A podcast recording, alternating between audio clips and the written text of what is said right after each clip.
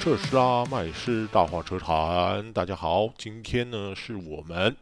最后一集的节目啊，非常的难过，要跟大家告诉各位听众这件事情。但是呢，这个最后一集呢是 二零二二年的最后一集啦。那么先在这边祝大家二零二三年新年快乐，Happy New Year。那么圣诞节刚过，那么很多这个外商的一些汽车的老板们，然后他们也都开始在过圣诞节了，所以整个车坛的这一个动态大概会等到农历年之后，那么才会正式的开始。因为我在自己的朋友脸书上面啊，其实你们就会发现说，蛮多这个外外商啊，所谓的外商指的是像 B N W、宾士啊、V A G 集团的这一些。呃，我一些员工，不管他是台湾籍的还是外国籍的，他们基本上在二十号左右就开始放假了。所以这个时候呢，你到国外的官网去看一下他们的资讯的时候，你就会发现他们这几天基本上是不更新的，因为他们大概都会从二十五号到一月五号，就等于是他们的新年的一个假期啊。所以他们基本上车市的一些新闻呢，他们都不会再更新了，因为大家都都放假去了。那大家也知道。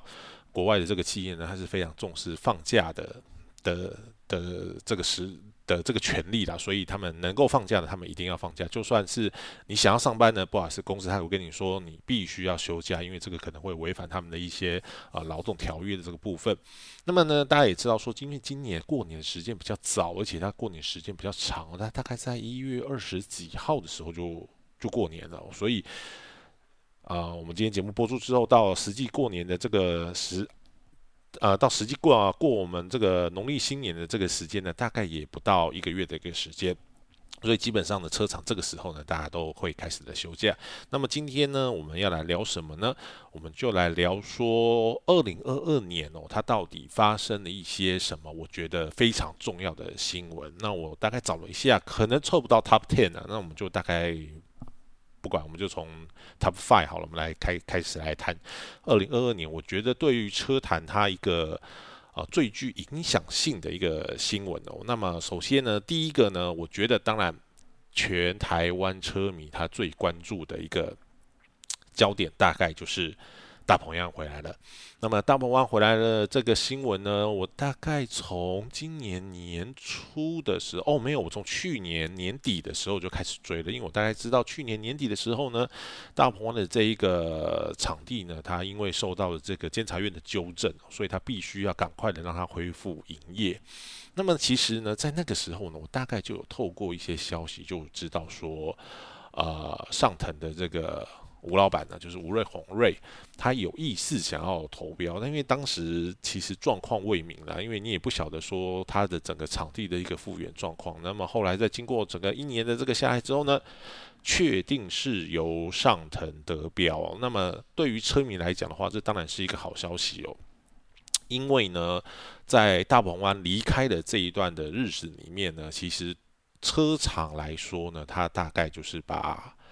整个活动就移到力宝乐园去了。那但是呢，就整个行销预算来说的话呢，比如说像车厂，他要办这个所谓的安驾营啊，他要办这个赛道体验营的这个部分来讲的话，其实办在大鹏湾跟办在力宝对他来讲是没有太大的差别啦。因为即便可能力宝它的场租是比较贵的，可是对于他们来讲的话，我一年就是这一整套的一个活动预算，可能一两千万的一个活动预算，所以对他们来讲。场租对他们来讲不是一个非常大的一个问题哦，可是对于那一些很喜欢啊去参加所谓的赛道日啊，或者说走行会的这一些车，就是车迷朋友来说呢，可能力宝的这个价位他就会比较负担不了。那么当然呢，我觉得好消息就是说呢，在这个啊棚管处呢以及上腾的这一个努力之下呢，那他终于把这个大鹏湾的这个经营权给给拿到手了。那么目前呢，他们就我所了解的这个最新状况是，他们已经完成了一个所谓的预约状态了。那因为这个中间其实公标案它的这个投标它是蛮蛮蛮复杂的，它有一些是。我先跟你来议价，那就是说你要承租多大的一个范围？那多大的范围之后呢？他会看你，比如说我今年一个表现。那就目前所观察下来的部分呢，棚管处呢，因为之前这个呃东方集团的一个退出呢，所以他们也会有一点点怕怕的啦。因为之前东方集团他们所承租的所谓的大鹏湾赛车场的这个部分，它其实有包含赛道以及这个港口的休憩以及饭店这个三个区域，还有一个是卡丁车场。那么整个投资下来，这个金额其实是蛮大的。那么所谓的 BOT 就是政府负责出土地，然后呢由你业者来负责新建这个地上物的这个所有权。那么这就是所谓的 B 的一个部分，就是 building 的部分。那么到了 O 的时候呢，就是你要维持营运嘛。所以呢一开始呢，包含这个呃饭店啊，或者是大鹏湾的这个规则呢，以及这个港口这个油气的这个规则呢，都是由东方这个集团来来做个制定的。到了最后呢，才会有所谓的这个 T，也就是 transfer 转移的部分。因为土地是政府的，那等于是说我政府做一个长期的房东，我可能租给你这块土地是五十年。那五十年之后呢，你也赚了五十年嘛，因为你负责这边的营运，那你负责抽成。五十年之后呢，你可能就要把这个这个所谓的经营权把它转移回来。那在可能观众朋友会比较清楚的所谓这个 POT 的这个转移案。最有名的这个例子就是我们的小巨蛋。那么小巨蛋呢，它现在目前呢已经是整个转移给这个台北市检警局来负责营运。所以我们去看演唱会啦，或者是说我们去看这个 HBL 的这个冠军赛，那都会在台北小巨蛋来举办。那这个举办的它的这个主管单位其实就是台北市捷运局。他们你要去跟他们去谈租金啊。那么当然，因为它是属于公共设施的一环呢，所以它会有一些。所谓的公益时段，那这个公益时段，它就会借给，比如说像呃 UBA 或者是 HBL 这种所谓的学校啊，由教育部主办的这种篮球比赛。那当然你要商用的话呢，它所谈出来这个价码就就会不一样。那就目前了解呢，就我之前访问瑞的时候呢，他有跟我讲说，就是他比较希望说把大鹏湾营造成一个所谓的。所谓的 motor sport 的一个概念，而不是一个赛车场的一个概念。什么叫做 motor sport 呢？它的意思有点像是，他希望把大鹏湾的这一个整个的生态圈呢，去把它扩大，而不是说大家来到这边呢，就只是说，嗯，可能想赛车，他觉得很爽，哇，OK，我又可以去跑赛道了，我都可以去在这个所谓的这个呃非常好的一个赛道里面去去去竞速这样子。吴瑞宏他的概念是说呢，他希望这一个 东西来讲呢，他会有牵扯到一些，比如说像社区整体营造的一个概念。什么叫做社区整体营造呢？也就是说，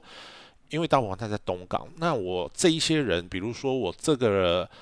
呃，大家可能知道说，我们在台北的时候，我们可能在假日的时候，有一些超跑的车主或是重机呢，他可能就会去一零六或者是台七，他去跑山。那么跑山他的这个目的，当然第一个，他想要骑车。但是呢，除了骑车之外呢，他还有一个很重要的一个目的，就是他想要借由这一次的骑行的活动，可能我只是去吃个早餐，或者说我跟跟三五好朋友去这个咖啡店里面去聊一聊。吴瑞宏他的意思是说呢，他也希望大鹏湾的未来可以走向这个方向。那他有举一个例子，他就说，他认为未来是一个电动车的时代，就是不管说你是油车派还是电车派，他觉得未来就是一个电车的一个时代。燃油车呢，它未来面对这些严格的空污法规的时候呢，它是没有办法上路的。但是没有办法上路，你又很想要去开这台车怎么办？你就把这些车子可能就是拖到大鹏湾去，去去参加，去跑个三节、跑个两节的这个所谓的这个赛道日，或者是走行会的这个这个目的，亦或者是说呢，你平常出啊所谓的这个。代步车呢都是用电动车，可是呢，你想要测试你就是买了很久的这个一六三或者是 S 两千这种所谓的经典老车或者性能车的时候呢，由于它的这个排气量的问题呢，你可能已经没有挂牌了。OK，那你就是把它到大鹏湾来。因此呢，大鹏湾它会有点变成像是一个所谓的一个汽车文化的一个聚集地，也就是说，你不见得来大鹏湾这边的，你就一定要去下赛道跑，去跑个几圈。你有可能是来到这个地方呢，你就。就可能约三五好友来这边喝个咖啡，然后我可能就是跑个一节，OK，吃完早餐我就可以回家了。那这个过程之中呢，你也可以带全家大小一起来全家大小一起来，就是说你对赛车有兴趣的，OK，你可能在这边跑个两节。那你对于赛车没有兴趣的，可能是你的小朋友，或者是呢，可能是你的这个另一半。那么呢，他们就可以到附近的，比如说东港，他去购物啊，去买一些东西，亦或者是说我到这个呃这个滨海的这个休闲的这个码头呢，我可能去去做一些水上的一个活动。它整体来讲话是一个呃所谓的一个。社区整体营造的一个概念，而不是说好像我来这个赛车场，我就是提供给车厂办活动，我就是提供给这一些所谓的赛车手，让他们来做练习。没有，他希望说，不管你是什么样的一个阶段呢，他你你都可以利用这一个大鹏湾的赛车场去达到一个休憩的目的。他甚至还跟我举个例子，他就说，像日本有。呃，有办过这个所谓的这个办公室座椅的这个竞速比赛，也就是说呢，大家就是坐在这个办公室的椅子上面呢，大家可能就是穿着西装，但是大家可能会戴安全帽啊，戴护具什么之类。OK，大家就是坐着这个办公室的这个椅子呢，然后开始来赛车。他说这个活动为什么不能办在大鹏湾？它是一个安全的地方，那我又有一个空旷的一个场地，它也可以办在大鹏湾呢。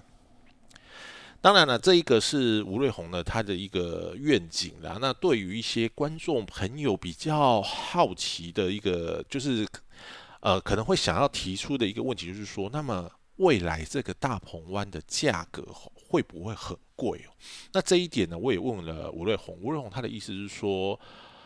目前呢，他们会走向的就是一个平价化的一个政策了。那当然，我也不是说我在这边替吴瑞红去哦帮他这个歌功颂德一番哦，因为其实这个在棚管处在招标的时候，他其实就有明确的讲述，就是说未来这个大鹏湾，不管你的营运方是谁，你都不可以用像之前所谓的这个会员日练车的这个方法去去进行。去进行一个招商了，就是他不希望说像一些什么健身房的会员一样，你去缴了很多的这个会员费啊，在结果缴了之后呢，可能你这个营运两年之后呢，你可能就就跑走，那他会引申非常多的一个问题哦。那第二个呢，就是说吴瑞宏他也觉得说呢，当然吴瑞宏他本身还有一个公关公司，就是车界的公关公司，当然他会办很多的这个车汽车厂的这个驾训的一个活动，可是就开放的状态来讲的话呢。他会跟这个力宝去做出一个区隔来，也就是说，他不会去走这种所谓的高单价的练车日。但是详细的情况怎么样呢？这个，因为我访问他的时候是在十二月十二呃十一月的左右啊，当然可能过了两个月之后，他也许会有不同的想法，这个不一定。那目前呢，他他所说的这个概念是这样子的。那第二个大家会比较关心的问题就是说。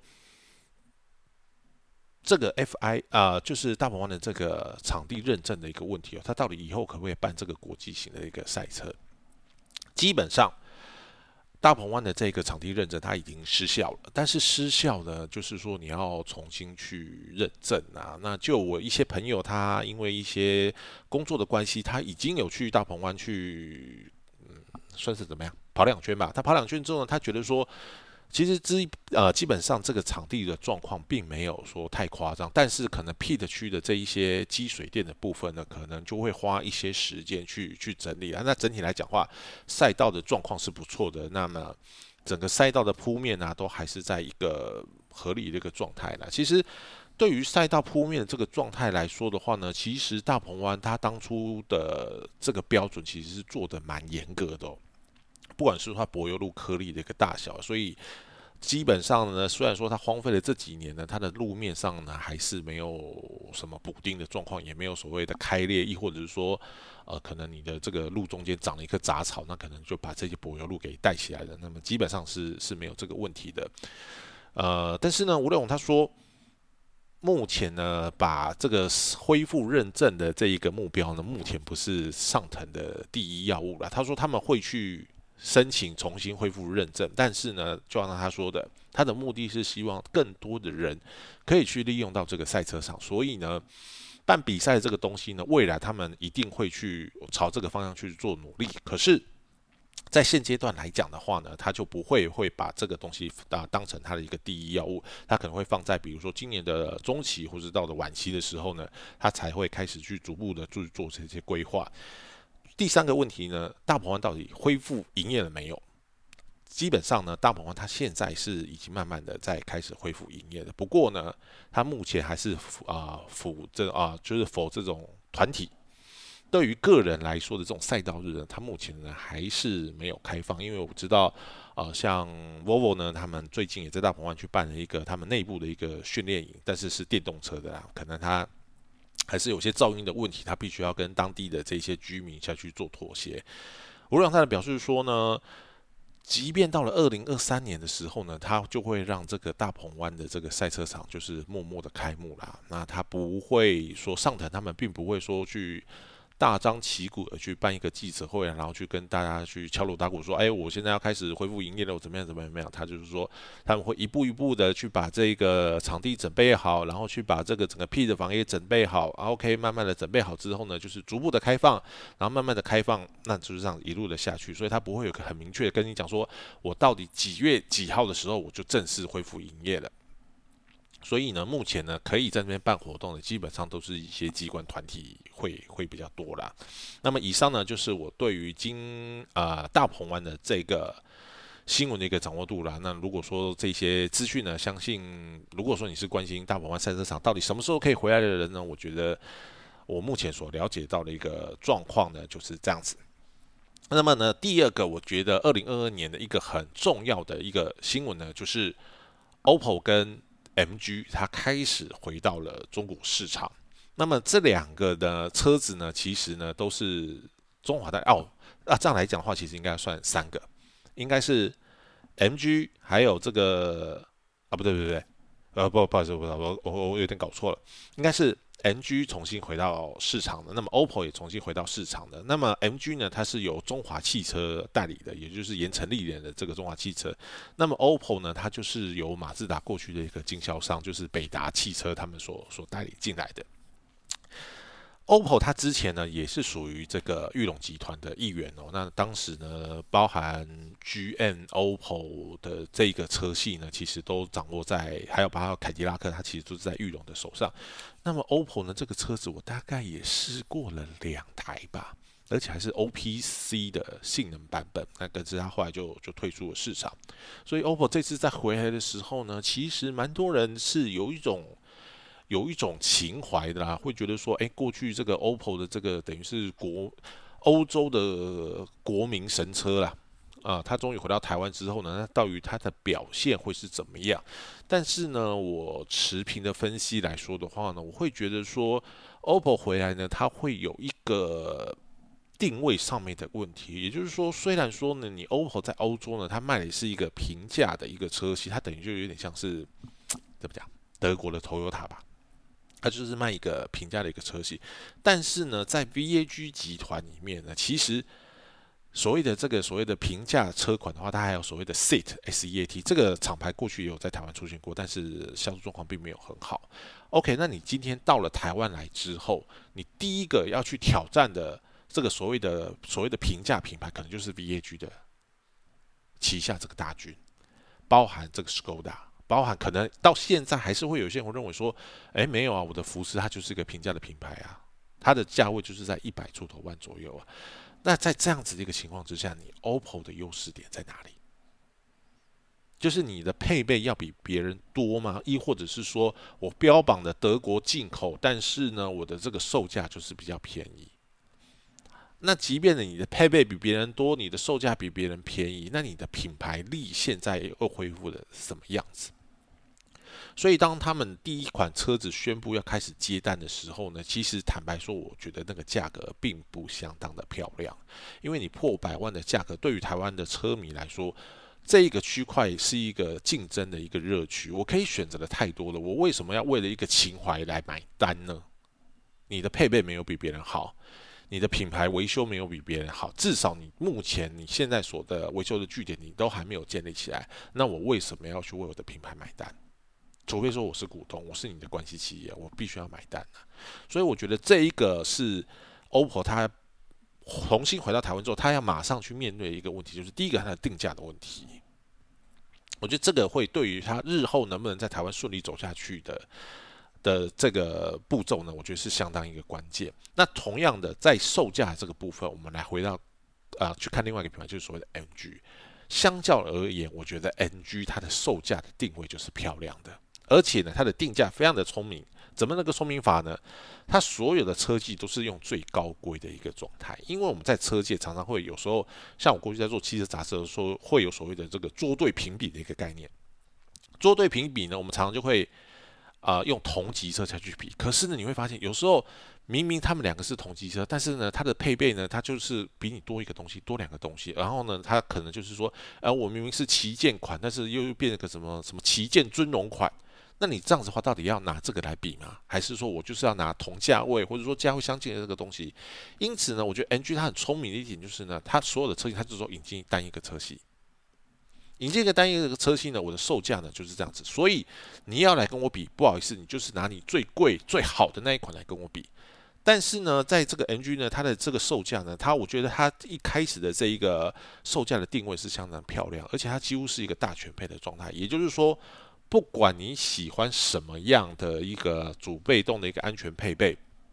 ，OK，我全部都付给你了。但是 NG 它并没有说它就是一帆风顺的，它其实会面临一个很大的问题，就是大家都知道说 MG 它跟中国的一个合作的一个关关系，可是很多人呢就会觉得说，哎，这个。中国车好吗？就是中国制造到底 O 不 OK？我相信这个是很多人的一个一个概念。但是呢，就从这一个销售数字的这个成绩来看的时候呢，你就会发现，嗯，我觉得台湾人还是蛮诚实的啦。就是，即便说可能有些政治立场的关系，你可能不是很喜欢中国，但是就好像小米手机一样。今天你这个东西如果是便宜又大碗，而且又好用的时候，那我为什么不买？我为什么不买单？所以呢，整个 MG 的销售状况呢，我觉得它第一部分的这一个所谓的这个汽油版的这个部分，HS 的这个部分，我觉得它的销售状况蛮不错的，而且加上过去中华的这个体系它建立起来之后呢，我觉得相信它的未来是后市可期的哦。我觉得它可能它的发展状况应该。呃，我我个人的推测呢，我觉得它会比 OPPO 还要好一点点。那么第三个，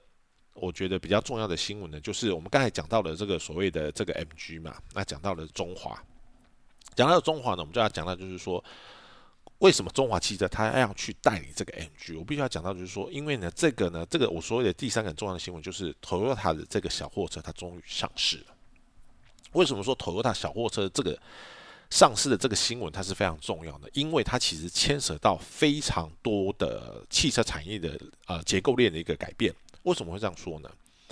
过去中华呢，其实呢，它大家只知道说，它即使在轿车的部分，它就是这个 Virage 啊，或者是 Outlander 的这个部分，它卖的非常的好。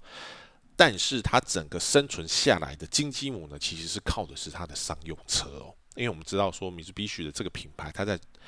日本的部分呢，它财路陷入一个很大的一个危机，所以它也没有什么新车可以可以去去接替了。所以呢，但是呢，它每个月呢，为什么它在二零二二年它还可以进入到这个所谓的销售榜的前二十、前三十啊，不是前二十、前十名？这个部分呢，就是因为它的商用车，也就是我们俗称这个小发财车，它的这个部分是非常的强的。不管你是要面包车，不管你是林立啊，还是德利卡，这个市场在过去。几乎都是中华独占的一个状态，可是今天到了汤 S 它进来之后，诶，这个情况改观哦。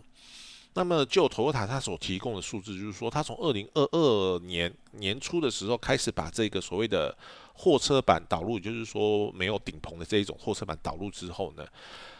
这个所谓的轻型商用车的销售量，它就直接翻了一倍之多，诶。那当然，这个翻了一倍之多，可能会有其他的品牌啊，什么什么东风大发啊，这些什么什么品牌之类。但是我们现在也知道，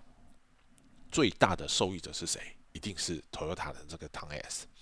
那么 Toyota 的这个的，它之所以进入商用车，我觉得它是一个很重要的新闻，就在于说，第一个，它有它一个坚强的品牌形象；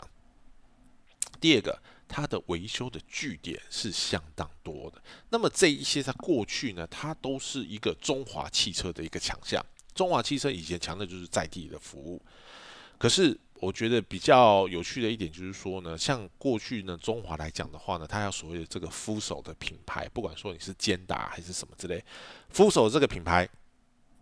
过去呢也是属于中华体系的一员。当然后来这个商车的部分转移到顺义的部分，可是大家要知道哦。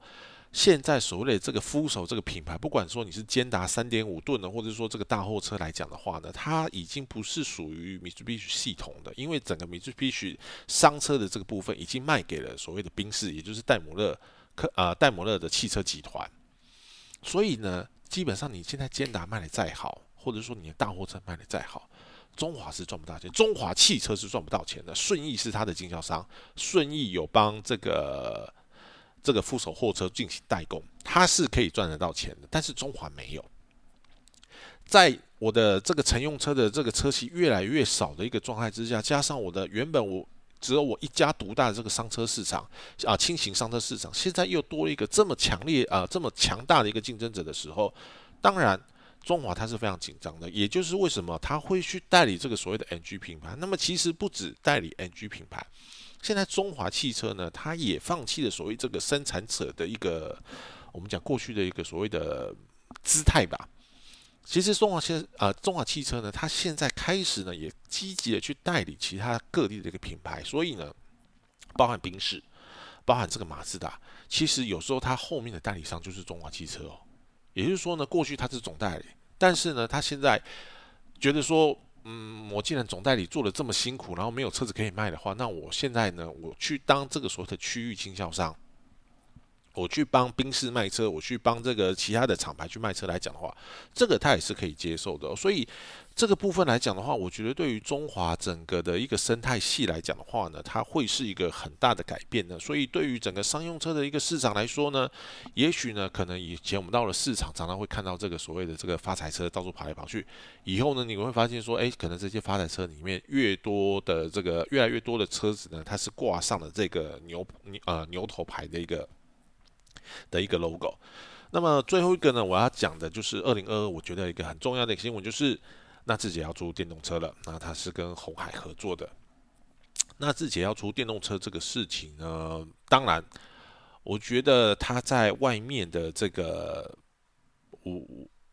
风评吧。但是我必须要说，我不晓得这个是不是广编，因为我就我知道的，就是玉勇集团他非常喜欢走这一套，就是当他出来一个东西的时候，他其实就开始会透过各式各样的，不管是你你你认为的所谓的直媒也好，或者是财经媒体也好，他就开始大量去洗广编哦，就是说什么严成立连把这个整个我什么什么颓势啊，什么什么什么什么的这个啊什么销销售业绩哦反败为胜啊，我现在这个什么前景可期。当然，纳智捷它接单的状态来讲的话，是非常的，就目前看起来是非常的不错的。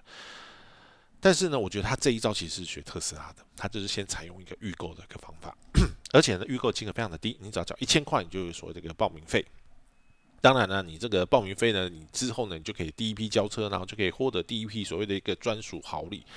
但是他要交车的年呃时间呢，必须要等到二零二三年底，甚至我觉得二零二三年底都有点保守，可能要到二零二四年吧，因为他本来必须要包含这个整车的一个一个测试，但是问题就来了。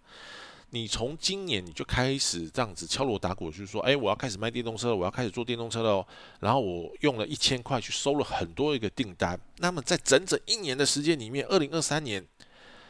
就好像我们前面开始讲到，二零二二年都过得这么辛苦，我还要等到二零二三年才有可能交车。那你在中间的过程中，你要是不是要适度的在某一个季度去放出一点点消息，让这一些的预购的这些车主开始觉得说。好像我的车子有在动哦，它的这个东西是有进展的，好像不是说你就是给我一个订购单而已，我就拿一个预约单的这个状态。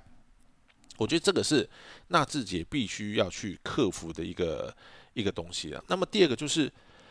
在红海集团加入之后，到底纳智捷未来的走向是原本玉龙的人马说的算呢，还是红海集团说的算呢？那么当然，我也知道红海它在海外呢，它有做一些很多这个汽车厂的一个的的一个投资啦。那么呢，整体来说，我认为它这次跟玉龙的这个合作，我我我我觉得是好的，因为毕竟玉龙它会坐车，那么呃富呃那个红海它在这个工业管理的这个部分，的确也是有它的一手的。但是就好像我之前跟大家讲过，就是坐车其实它不是一件这么简单的事情，它除了是需要创新或者是新创的这个部分去做一个资源之外呢，它其实是有更大的一个部分，它必须要依靠说过去所谓的传统产业这种所谓的可靠度以及信用度的这个。这个各方面的一个因素下去做综合协调的，所以我才之前才讲说说为什么我觉得 Google 它曾经在在啊，它在这条路上为什么它会跌了很多的跌了很多跤的原因，就是在于说你不能永远都是用新创的那一派的观念去去想这个事情，因为当你用新创的思啊思维去想车子这个东西的时候，车子很容易会变成一个大手机，但是一个问题是什么？当你手机宕机的时候，你会怎么样？重开机就好了，没什么了不起的。有 bug 怎么办？重关啊，重开机就好了，没什么了不起的。但是车子可以这样子吗？你今天有办法跟人讲说，我车子开到一半熄火了，那怎么办？重开机啊，重重发。开车一半刹车失灵了怎么办？重开机啊，重发，重发一次啊，重新启动一次啊。这是不可以发生的。所以之前为什么 Google 发生这个龙头锁死的时候，它造成一个很大的争议，就是。你连车子行驶安全的这个最基本的要求你都没有做到的时候，你很难让人家去相信说你对于这台车子你投入了多少心血，你有多认真的再去做这一台车子。所以我觉得今天红海的它的概念也是一样。你今天红海你强的地方在于说你是一个成本的控管，你非常的厉害。你的这个工业四点零的这个机器手背的这个组装很厉害。可是这一些东西在啊，我不敢说台湾啊，欧洲车厂它其实用的非常多，它用了很多机器手配组装的一个东西呀。那你车子设计思维的一个概念呢？我不想大家有没有去看这个红海它之前的这个啊，这个叫什么年年会是不是？还是这个周年庆？反正就是他们的就是发表会。他找了很多女性工程师，当然我不是瞧不起说女性工程师就一定好或者一定不好，没有没有没有这回事情。但是呢，他们去讲了一些问题呢，其实我看了自己，我我自己看完之后，我是觉得有点胆战心惊的，因为他们即便到了二零二二年，要到二零二三年了，为什么还会有工程师？你去上台简报的时候，你还是一直去强调一点，说开电动车是很环保的，开电动车是一个很炫的事情。当你去讲到你从这个所谓的科学去讲到所谓的人文感受的这个部分的时候，我就觉得你的方向怪怪的哦，你要是时候的去修正哦。当然我知道红海他这一次刻意找女生的女性的工程师来来来去介绍这一些所谓的他们电动车什么 Model Model Y Model 什么什么什么之类的啊 Model C。某一部分，他就讲说，你看到我这个设计是很多元性的，有女性的观点哦，然后从他们这些工程师的这个观点去设计之后，这个车子很棒。但是实际上真的是这样子吗？我觉得，哎，这样好像很奇怪。我要去提到 GoGo，GoGo 之前也出一个女生版的一个一个车款，就是说，哦，你看我这个就是都都找女性来设计的。那可是后来就有人讲啊，车子装香水，或者是你的。这个车厢里面去装个环形的灯，它就叫女性思维嘛？那么女性思维就只是要求这一些问题吗？那么是不是所有找女性工程师所造出来的车子就一定适合女生开呢？我再举另外一个例子，很多人都喜欢买爱马仕啊，买这个 LV 买名牌包，那买这些包包的大部分都是谁？都是女生。但他们的设计师是谁？他们设计师大部分都是男的。那你要怎么去说这个事情？同样的道理，我觉得红海他必须怎么讲，或者是纳智捷，他们一定要去改变这个这个窠臼了。就是你要去广泛的去听大家的意见，而不是。好像东边抄一点，西边抄一点，哎，就是哎，你看这个特斯拉，这个他他这样搞，我觉得搞得挺挺好的啊。或者说，Go 他的简报做的很炫啊，我也去找这个女性工程师来去做这些东西，我觉得这个都是走偏了。我觉得汽车产业它终归要回到一个正道。什么叫做正道？你要做出一个可靠稳定的产品，而不是一个酷炫神异的的的一个东西。那我觉得，特别是在电动车。虽然说电动车它的功能很接近一台移动式的一个大电脑，但是你绝对不能用我去做一台移动电脑的概念来去设计一台车子。车子你还是要回归到一个最原本的概念，就是安全、可靠、耐用，你必须要兼顾这三个东西，你才有资格说我投入了这个汽车制造业的这个概念。好了，以上呢就是夯不啷当也这样子讲了半个小时呢。那么以上呢就是我对于今年二零二二年呢所谓的这个车市呢，我认为三个比较重要的一个新闻。那么呢，你如果说呢，你觉得说，诶，有哪些的新闻呢？你也觉得蛮蛮不错的，蛮重视的，那你欢迎留言给我。但是呢，二零二二年就要过了，我们二零二三年再见喽。那么二零二三年呢，我已经预录好了蛮多有趣的一个节目。那么在这里呢，也祝大家。新年愉快！二零二三年，我们继续持续共转，勇往直前喽！拜拜。